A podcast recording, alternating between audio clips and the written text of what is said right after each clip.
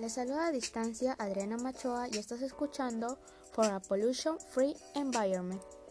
En esta oportunidad trataremos acerca del tema Damos solución a la contaminación del aire por el bien de la salud de todos los seres vivos. Pues es uno de los problemas ambientales que más preocupa a nuestra sociedad en los últimos años.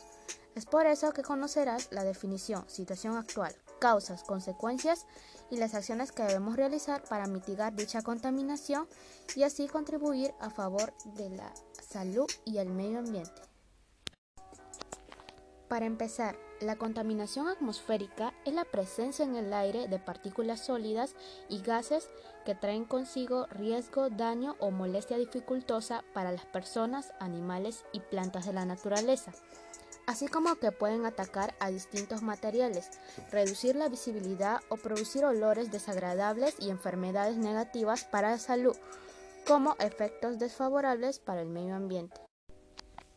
Considero que el aire puro que respiramos, que tiene grandes cantidades de oxígeno, por lo que es muy beneficioso para el ser vivo, es decir, la cantidad de oxígeno del aire se reduce notablemente y en su lugar aparece grandes concentraciones de ozono, metano, monóxido de carbono, dióxido de nitrógeno y otras partículas nocivas.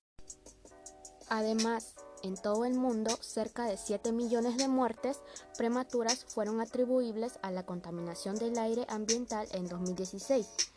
En el año 2019 se alcanzaron casi 40 mil millones de toneladas de CO2 en la atmósfera, sin medidas eficaces, los efectos de la contaminación atmosférica serán nefastas para la vida en la Tierra.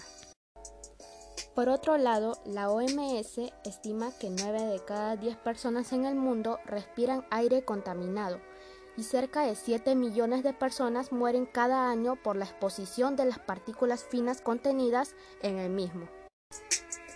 Asimismo, entre las causas que ocasiona esta situación se encuentra la quema de combustibles fósiles como el carbón, el petróleo, el gas, etc. Los humos contaminantes producidos por las fábricas, los humos contaminantes ocasionados por los vehículos, la quema de desechos, ya que estos contienen mercurio, plomo y otros metales pesados que liberan venenos en el aire. La deforestación es una causa terrible para el aire. En el Perú, la contaminación del aire se genera debido al desarrollo de actividades industriales como la pesquera o minera y por el deficiente parque automotor. El uso de aerosoles, ambientadores, pesticidas, desodorantes, etc.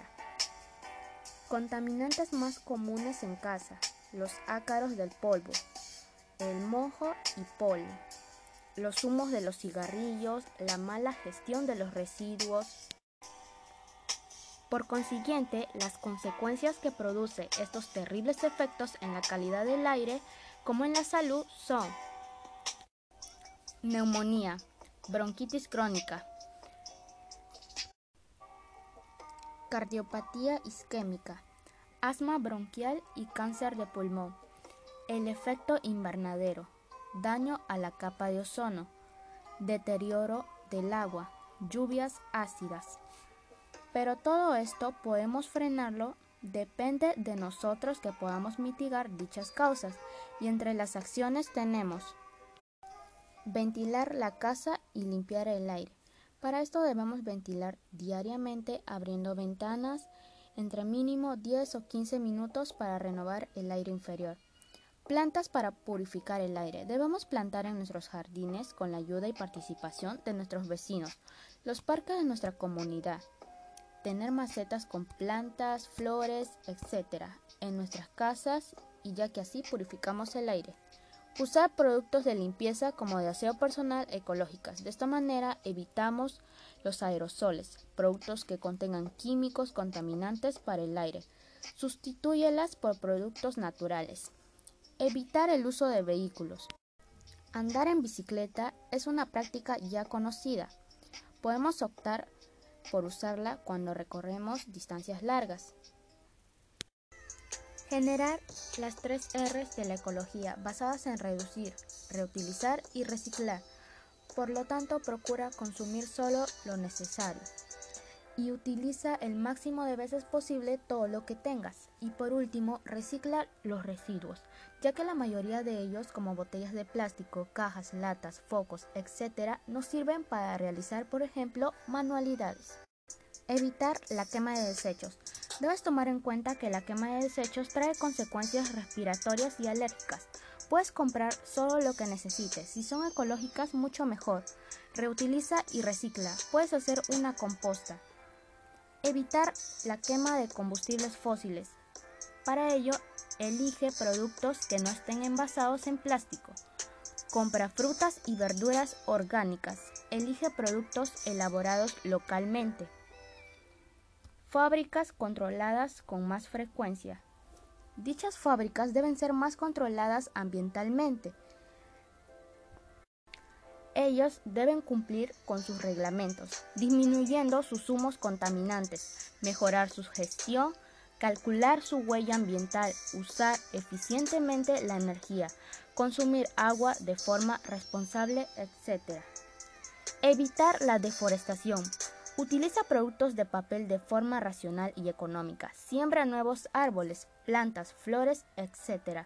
Cuida las áreas verdes. No fumar en espacios cerrados. Esto genera la contaminación del aire doméstico. Es por aquello que debes evitar en algún espacio de nuestra casa.